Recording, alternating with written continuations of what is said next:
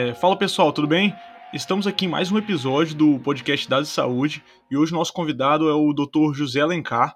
Ele que é cardiologista pelo Instituto Dante Pazanese, fez eletrofisiologia invasiva na Unifesp e no Hospital de Santa Cruz em Lisboa, Portugal. Professor, você pode se apresentar, apresentar um pouco mais desse currículo brilhante que você tem pra gente? Boa noite, turma. Obrigado, Eduardo e Fabiano, pelo convite. É uma honra estar aqui com vocês.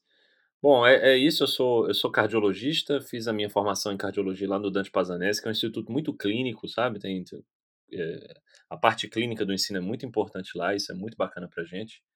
É, depois eu fiz eletrofisiologia invasiva e implante de marca-passos na Unifesp e depois no Hospital de Santa Cruz em Lisboa, como já foi falado.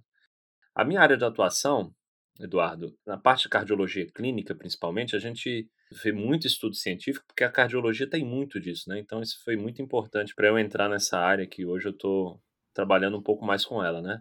E além disso, na parte invasiva também e, e, e cirúrgica, né? Tô tentando fazer ablações aqui, implantes, e é isso basicamente, né? A atuação é, lá no Dante Pazanese é no pronto-socorro, como eu falei, numa área mais clínica, só que agora, nessa época de pandemia, eu acabei sendo transferido e é, encarregado, na verdade, não foi transferido, encarregado de cuidar de uma enfermaria Covid lá. Então, nesse período eu estou sendo mais covidólogo do que, do que cardiologista. Só para começar, a gente queria saber como que você vê, assim, qual a importância do estudo da epidemiologia, da medicina baseada em evidência, da bioestatística, como ela impactou na sua carreira e na formação médica que você teve? Boa, Fabiano, olha, o, a epidemiologia ela, na verdade, eu só fui ver, eu, eu, admito isso, eu só fui ver a importância dela mesmo na prática clínica depois que eu já estava formado, né?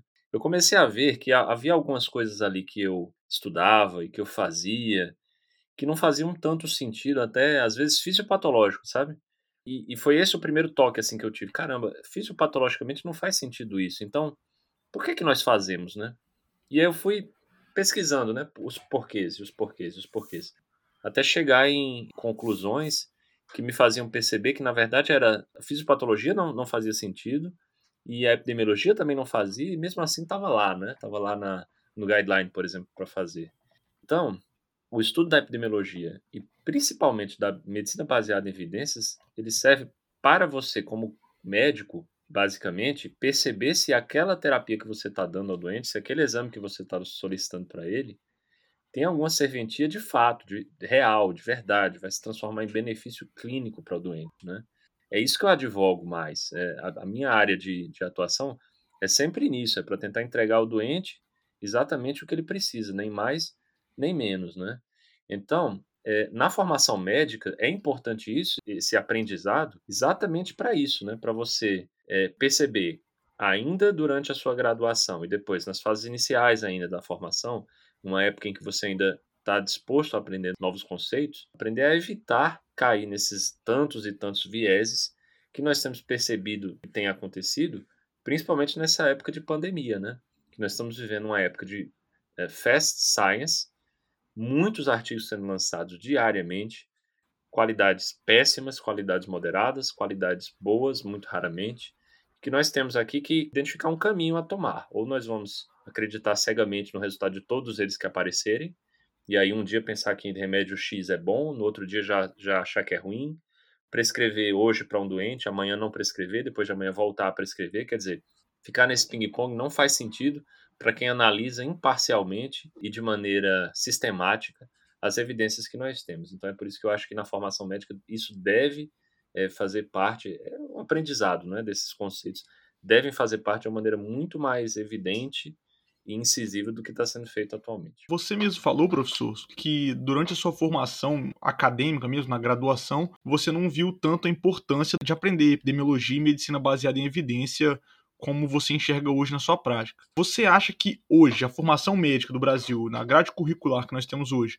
os alunos são ensinados a compreensão dos textos científicos é, e tem suporte à pesquisa, sim? Edu, aí que tá. Quando eu, quando eu fiz faculdade, eu tava ali no segundo ano, terceiro ano, eu tinha o quê? 20 anos, 21. Não, a, a gente não tem maturidade para entender exatamente o que está estudando né, naquele, naquela fase. E aí eles vão lá e colocam no nosso currículo grades é, e planos de aula que envolvem bioestatística, como você falou, epidemiologia e às vezes em alguns centros é, medicina baseada em evidências. E aí o que, que você vê em cada um, em cada uma dessas, dessas grades, né, naquele currículo? Você vê que bioestatística, em geral, eu não estou falando de todas as, as universidades, tem professores e tem universidades que estão tentando fazer diferente, isso tem que ser reconhecido, mas em geral as universidades dão muito foco à matemática da coisa. Quer dizer, eu me lembro que quando eu era aluno, é, uma questão certa da minha prova era fazer o cálculo de P.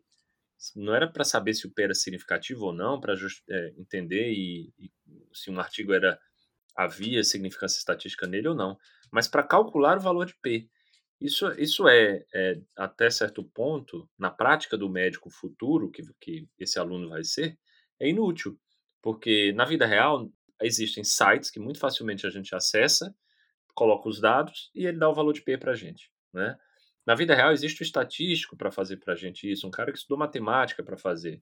Eu não estou falando que não é importante que o médico aprenda. Se ele quiser aprender aquilo e, e entender aquilo, é melhor ainda para ele, porque ele tem uma, é uma, é um dado a mais que ele tem para se fortalecer e, e, ficar ainda melhor né, na medicina baseada em evidências. Mas se ele tiver que escolher uma coisa, como ele vai ser um médico, ele vai clinicar daqui a pouco no futuro, eu escolheria que ele tentasse dar um foco maior na clínica da coisa. É por que, que o P foi significativo? Na, primeiro, na verdade, o que é um P significativo? E depois, por que foi significativo?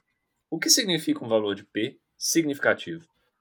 E entender principalmente que ver um valor de, um, de P é, na leitura de um artigo científico é talvez a última coisa que um médico tem que ver. Né? Ele tem que começar lá com o tamanho amostral, ele tem que começar com a metodologia do estudo, enfim, até na leitura, até chegar a aí checar o valor de P, se foi significativo ou não, depois entender a magnitude clínica daquilo, ter experiência para perceber se foi relevante clinicamente ou, ou, é, ou não aquele, aquele resultado.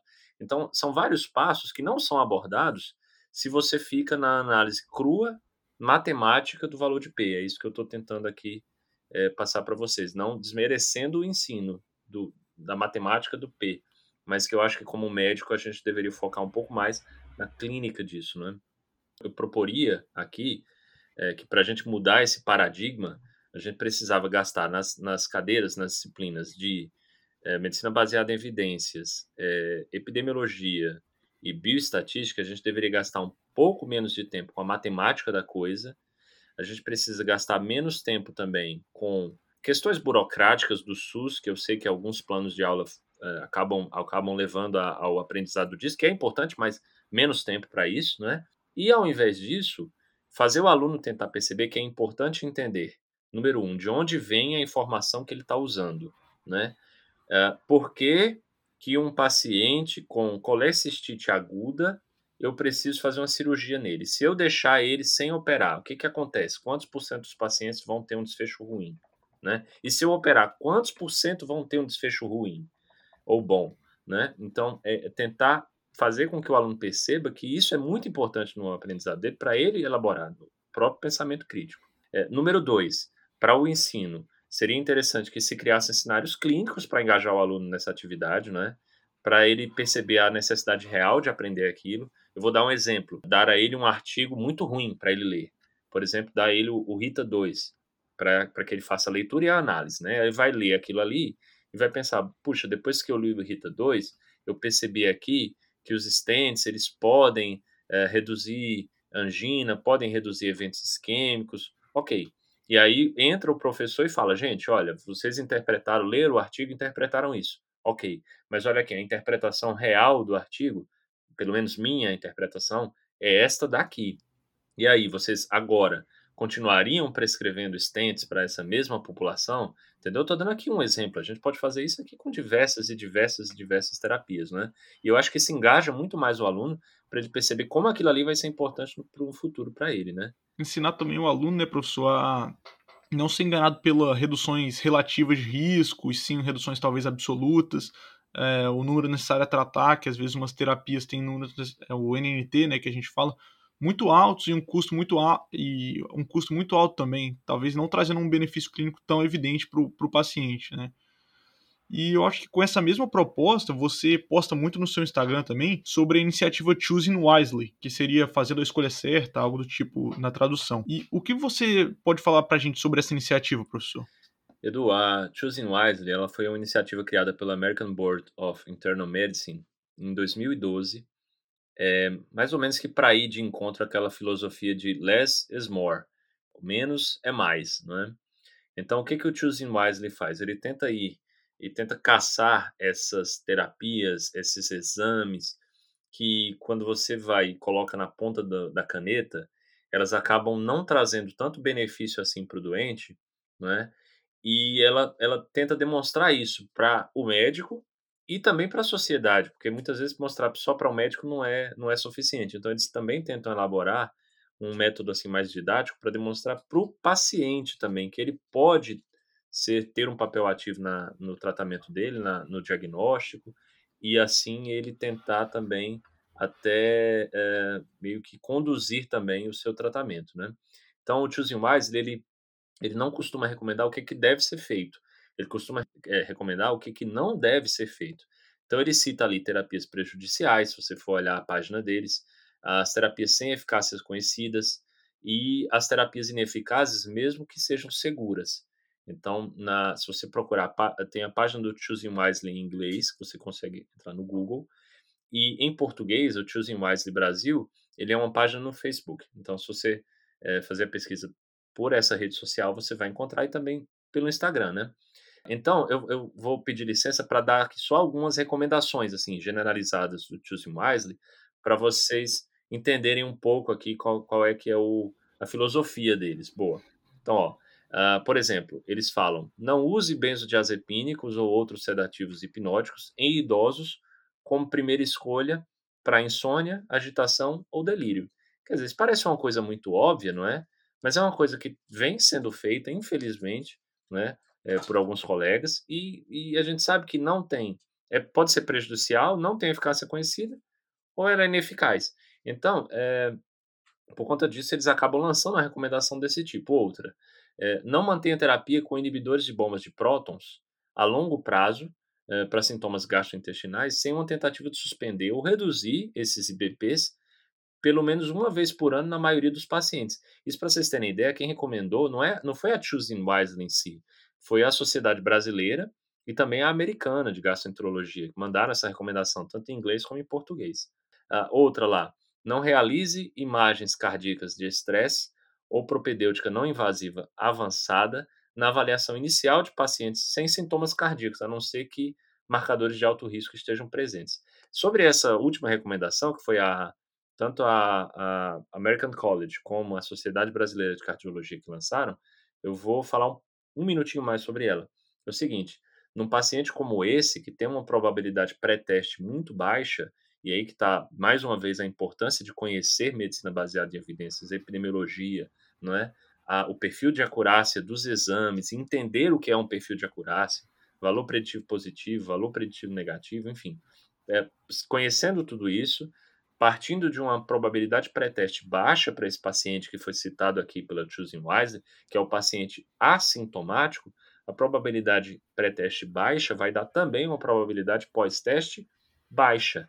E aí você vai uh, passar de uma situação de um paciente que era assintomático para um paciente que continua sendo assintomático e tem um resultado falso positivo em mãos. É uma questão até de evitar iatrogenia, né, professor? Porque você se você submeter um paciente a um, a um teste ergométrico desse, você pode levar ele a fazer um cateterismo, procedimentos invasivos que vão trazer malefícios a ele, sendo que ele talvez não precisasse disso tudo. É, Eduardo, o teste ergométrico em si é um exame super é, inócuo. As pessoas pensam, ah, não, vamos só fazer um teste ergométrico ali. Sim, mas é exatamente o que você falou. Quando você faz, você gera ali uma cascata de eventos que só vai terminar com um stent, né? No futuro, provavelmente, se esse, se esse resultado for um falso positivo. Então, é, ou com, no mínimo com a ansiedade do, do, do, paciente, pensar que tem ali um bombo relógio no peito dele. Então, isso é exatamente o que você falou. Você pode levar com falsos positivos a iatrogenias, exatamente. É, então, professor, falando um pouco mais sobre a linha da carreira, assim, puxando um pouco, é, não puxando tanto para nossa linha, né, minha e do Eduardo, que a gente é estudante, mas falando também, às vezes, para quem está entrando na residência ou está buscando uma residência, o que, que você dá assim de sugestão que o estudante e o residente precisam ter em mente para ter uma carreira semelhante? Olha, Fabiano, é, uma carreira como essa, existem até cursos não é, na internet, existem eh, páginas que você pode seguir, podcasts que estão crescendo muito, né, como o de vocês, que é uma excelente iniciativa. Para traçar essa carreira especificamente, é até complicado falar nisso, porque não há assim uma, uma residência no Brasil oficial para isso, né, uma pós-graduação para isso. O que existe, assim, que eu posso citar que, que é mais relevante, são alguns cursos em medicina baseada em evidências, né, que podem ser feitos é, nem a, a, título de pós-graduação, mas a título de engrandecimento pessoal mesmo, né? Se você não quiser fazer uma coisa como essa, quiser seguir o caminho que eu segui, por exemplo, primeiro, antes de tudo, mesmo para uma coisa ou para outra, você precisa ter ética e honestidade, porque não é fácil trilhar esse caminho. É muito mais fácil você olhar para um paciente e prometer para ele um desfecho que você já sabe que vai acontecer, porque você está lidando com uma probabilidade pré-teste baixa, no fundo, mesmo que a gente não entenda o que é probabilidade pré-teste, a gente já sabe quando solicita um exame que ele vai dar positivo ou negativo, né? Algumas vezes. Então, é muito fácil atuar dessa maneira, né? enganando, ludibriando as pessoas para tentar melhorar a sua relação médico-paciente. Então, a ética e a honestidade, nesse, nesse sentido, elas pesam muito e são muito importantes, porque só a partir daí é que você consegue elaborar na sua cabeça pelo menos um caminho a ser trilhado. Né? Os pacientes e nossos colegas eles são acostumados a pensar que medicina é lógica, é como 2 mais 2 é igual a 4. A gente sabe que não é assim. E, e quando você consegue perceber a incerteza da medicina, que seria o segundo passo, talvez, para traçar essa carreira, o primeiro, como eu falei, é ter ética e honestidade. O segundo é reconhecer a incerteza da medicina. É, quando você reconhece essa incerteza, você tem um estímulo tão grande, uma motivação tão boa de sentar e estudar e rever as, as evidências e tentar fazer o melhor pelo seu paciente, isso é muito gratificante para quem consegue entender isso, né? E aí você consegue, depois que você enfrenta esses paradigmas, sentar, discutir com alguém, não é? Com sempre com humildade, então aprendendo, seja qualquer que seja a pessoa que está conversando com você, aprender o que é que ele tem a te ensinar, mesmo que ele esteja discordando de você. Então, isso é, isso é interessante. Do ponto de vista mais técnico, isso foi mais filosófico, do ponto de vista mais técnico, para tentar seguir a carreira dessa maneira, que eu conheça, as maneiras são, como eu falei, fazer um curso como esse, que não é de pós-graduação, não é reconhecido pelo MEC, existem cursos. Outra maneira é seguindo podcasts como o de vocês, que estão aqui para tentar informar e tentar trazer dados em, em saúde, evidências científicas, e, e vocês estão de muito parabéns com isso. E uma outra maneira técnica de se fazer que eu conheço é em, em se realizando a residência de cardiologia, você pode fazer, não no Brasil, mas fora do Brasil, uma, uma subespecialização em medicina baseada em evidências. Isso existe também, por exemplo, no Canadá, na Universidade de McGill. Isso é uma outra maneira de se fazer isso né, e de entrar para pesquisa científica. Eu posso citar também a, Harvard, que tem um, um, um curso anual que se faz que é online, com alguns, algumas aulas presenciais por lá. Também é sobre isso, medicina baseada em evidência. Então, há caminhos, não é? Não são tão acessíveis pelo, por conta do MEC não, não ter é, colocado ali na grade, mas, mas existem.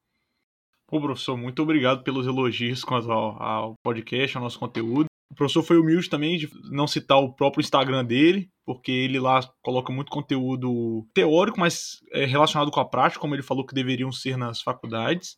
E, professor, para a gente dando continuidade aqui no, no episódio, eu acho que uma boa. Importante a gente falar aqui sobre a diferença dos estudos. Agora que a gente está na pandemia, a gente vê muita gente fazendo afirmações sobre medicamentos, alguns até polêmicos aí, com polêmicas políticas envolvidas com base em estudos observacionais, é, alguns ensaios clínicos. Você pode diferenciar um pouquinho para a gente e qual que é a importância dessas diferentes metodologias na hora de fazer afirmações sobre a, a prática clínica, né? sobre, a, sobre as conclusões dos estudos? Pô, Eduardo, isso é, isso é mais importante ainda nessa época que nós estamos vivendo, né? Porque a gente foi bombardeado de estudos e a gente tem que tentar entender o que, que cada estudo significa ali na hierarquia, não é? Que nós temos. E aí eu também quero lembrar de uma coisa que eu deveria ter falado antes, quando vocês me perguntaram sobre o ensino, não é? é, em estatística e em medicina baseada em evidência no Brasil é que quando você abre um, um livro da epidemiologia brasileira, isso parece tão burocrático, não é? Qual é o, a, qual é o tipo de estudo que está sendo feito, né? Existem vários tipos, e na prática mesmo, o que nós precisamos saber é se o estudo ele foi observacional ou foi um trial randomizado. Isso facilita tanto, né? Então, mais fácil você dividir em dois só. E, e, e, a hierarquia é exatamente essa. Então, um estudo ele pode ser observacional, não é, ou um trial randomizado.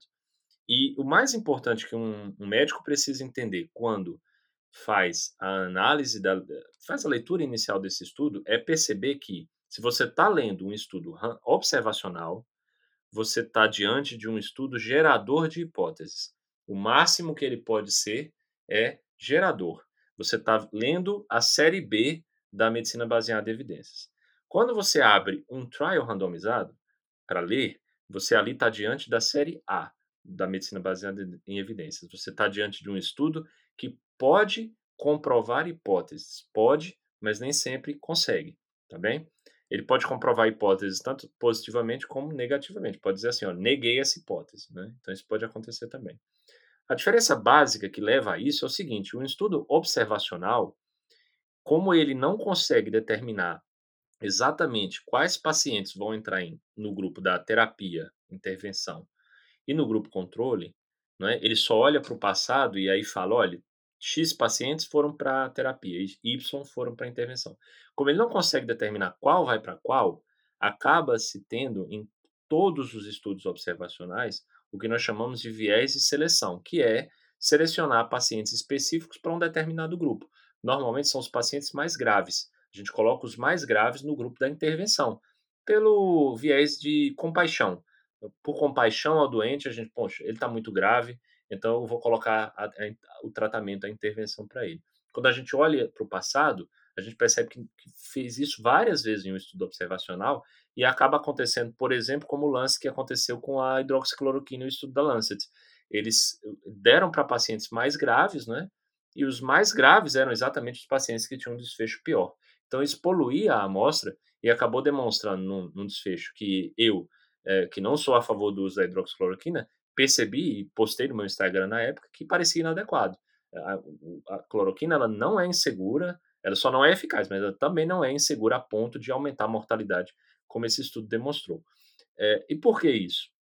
E por que, que isso é importante você perceber, não é? Se o estudo ele for observacional, esse é um dos fatores confundidores que estão ali presentes, como a gravidade. Mas tem outros. Para citar um exemplo rápido, tem um estudo da década de 70, de um cara chamado McMahon, que concluía que o café, a ingestão de café, aumentava a mortalidade, perdão, aumentava a incidência de cânceres pancreáticos, né? E isso ficou alguns anos ali na, na, no boca a boca das pessoas, um boato, né? E depois foram ver que, na verdade, houve um fator confundidor muito importante no grupo que bebia café, que era maior do que no grupo que não bebia, que era a, o tabagismo. Então, na verdade, era o tabagismo, um fator confundidor que estava ali que não foi controlado pelos estatísticos, e ele era quem estava aumentando a incidência de cânceres pancreáticos. Quando o estatístico vai fazer um estudo observacional, ele tenta identificar, através da sua análise, quais são esses possíveis fatores confundidores. Então, ele detecta ali uns 10, 11, ok. Mas existem infinitos fatores confundidores, coisas que ele não vai perceber, coisas que a medicina ainda não entendeu, coisas que ele não tem condição de calcular. Então, esses fatores confundidores sempre vão existir. Como existem o estudo observacional só gera hipóteses. Agora, o trial randomizado, qual é a diferença, não é? é metodológica. No trial randomizado, eu posso falar e sortear um paciente para um determinado braço. Então, como ele entra por sorteio, no fim das contas, normalmente, um estudo randomizado vai ter, vamos dizer, 60% de pacientes eram hipertensos no grupo terapia e também 60% eram hipertensos no grupo controle. 45% eram obesos e 45% do outro lado eram obesos também. Então, como você manda por sorteio, a chance de haver uma disparidade entre os grupos é baixa, a chance de haver essa disparidade. Normalmente não há disparidades. Como você controla os fatores confundidores, então, por sorteio, quando você faz e encontra essa pesquisa e encontra um resultado, então esse resultado, agora sim, ele tem força de confirmar uma hipótese. Então, o trial randomizado, por exemplo, é, para dar um exemplo, é esse estudo com a, a dexametasona, que foi, foi lançado o preprint dele e foi, e foi lançado na imprensa. os, uh, pelo menos as preliminares do resultado deles. E aquele foi um trial randomizado. Então, um trial randomizado, sim, é capaz de confirmar a hipótese. Na leitura de um, daquele estudo da Lancet, eu deveria ter lido o seguinte: a hidroxicloroquina, pouco provavelmente, aumenta a mortalidade. Por quê? Pouco provavelmente. Porque a probabilidade disso acontecer é baixa, a cloroquina é uma droga segura. E por que probabilidade? Porque o, o estudo que foi feito foi um estudo observacional, portanto só pode gerar hipótese. Ok, agora vamos para a leitura do estudo da dexametasona. A análise que nós temos que fazer é a dexametasona provavelmente reduz mortalidade. Perceberam a mudança na, da palavra? Provavelmente por quê? Porque agora sim nós temos uma hipótese que foi confirmada, não é? E a dexametasona reduz mortalidade. Por que, que eu ainda falo provavelmente ainda não defini? Porque eu ainda não tenho o estudo em mão. Eu ainda não li, ainda não consigo ali é, demonstrar, é, interpretar o estudo como eu gostaria. Né? Na verdade, o preprint já foi lançado, mas ele ainda não foi analisado por pares. Então, ele vai mudar até o lançamento e, e a gente tem que analisar melhor. Essas são as diferenças mais básicas entre eles, os observacionais e os randomizados. Professor, isso que você falou do preprint é bem importante também, porque é uma, uma avalanche de preprints que a gente está tendo agora durante a pandemia, né? E sendo usados por muitos como evidências. Que, na verdade, ainda foi o que você falou, precisa de uma avaliação por pares para fazer a avaliação metodológica do estudo, avaliar a questão da confiabilidade dos dados e dos resultados, né? Sim, Eduardo, eu, eu vou falar para você. É, eu comecei essa pandemia, porque foi quando começou essa história toda de preprints, muito cético com relação aos preprints, né? Mas depois que aconteceu o que aconteceu com os estudos da Lancet e da New England sobre a hidroxicloroquina, eu percebi que também a, o peer review ele tá falho, né? Então nem o preprint nem o peer review me parecem maneiras adequadas de fazer ciência, né? Eu acho que a gente teria agora talvez um próximo passo. O que, que a ciência em medicina tem que entender agora pós pandemia? Tem que repensar o seu processo metodológico de elaboração, escrita e aprovação de estudos científicos, porque é, uma coisa que foi comprovada agora é que isso está falho, seja de uma forma, né, seja na forma de preprints, como você citou, perfeitamente concordo com você, mas também na forma de peer review, que está se mostrando falha. Com certeza. É, os, o estudo da Lancet foi bem polêmico por ter usado dados provavelmente falsos, né? Professor, é, até agora foi muito importante o podcast, eu acho, para mostrar isso, evidenciar ainda mais isso que você acabou de falar, que agora não é só confiar em qualquer estudo que sai, né? A pessoa precisa cada vez mais também entender de metodologia para conseguir analisar um estudo, visto que, que a gente tem falhas, inclusive, em estudos revisados por pares em grandes revistas, como New England e o The Lancet. Professor, gostaria de agradecer imensamente sua presença aqui. Você está sempre de portas abertas com a gente. É um prazer ter você aqui. E se você quiser deixar alguma mensagem final, falar alguma coisa para o nosso ouvinte, sinta-se à vontade. Pô, olha, agradecer a você, Eduardo, e ao Fabiano pelo convite. Mais uma vez, é uma honra enorme estar aqui, falando um pouquinho sobre o que eu faço e tentando espalhar um pouco essa ideia que nós três tentamos espalhar nas nossas, nos nossos dia a dia, na nossa rotina, nas nossas redes sociais, né? Isso, isso tem sido muito importante e, mais uma vez, parabéns por essa iniciativa. Para deixar uma mensagem final para quem leu, eu sempre gosto de deixar assim os take-home messages. Acho que os take-home messages aqui do que nós falamos hoje são basicamente, né, número um, tenha humildade para perceber que a medicina é incerta e corra atrás das evidências, para você não ficar feito um papagaio, repetindo e repetindo sempre aqueles jargões e aquelas coisas que nós fazemos e que no final nem tem evidência de eficácia. Né? Esse é o número um. Número dois, tente aprender a ler um artigo científico, seja qual for a área da medicina que você vai fazer. Isso é muito importante. É, número três, perceba que o P significativo, ele, o cálculo dele para prática médica, ele nem é tão importante assim, e a interpretação dele é só um, um dos inúmeros passos que você tem que fazer na análise de um artigo científico de qualidade. E número quatro, para você perceber a diferença entre estudos observacionais e trial randomizados, o mais importante é entender que um estudo observacional é apenas um gerador de hipóteses e um trial randomizado ele é um, ele é um potencial, não é? é ele pode ser rebaixado, mas ele é um potencial confirmador de hipóteses. Para finalizar então, professor, onde que nossos ouvintes podem te encontrar? No Twitter, no Instagram? Qual que é o arroba lá?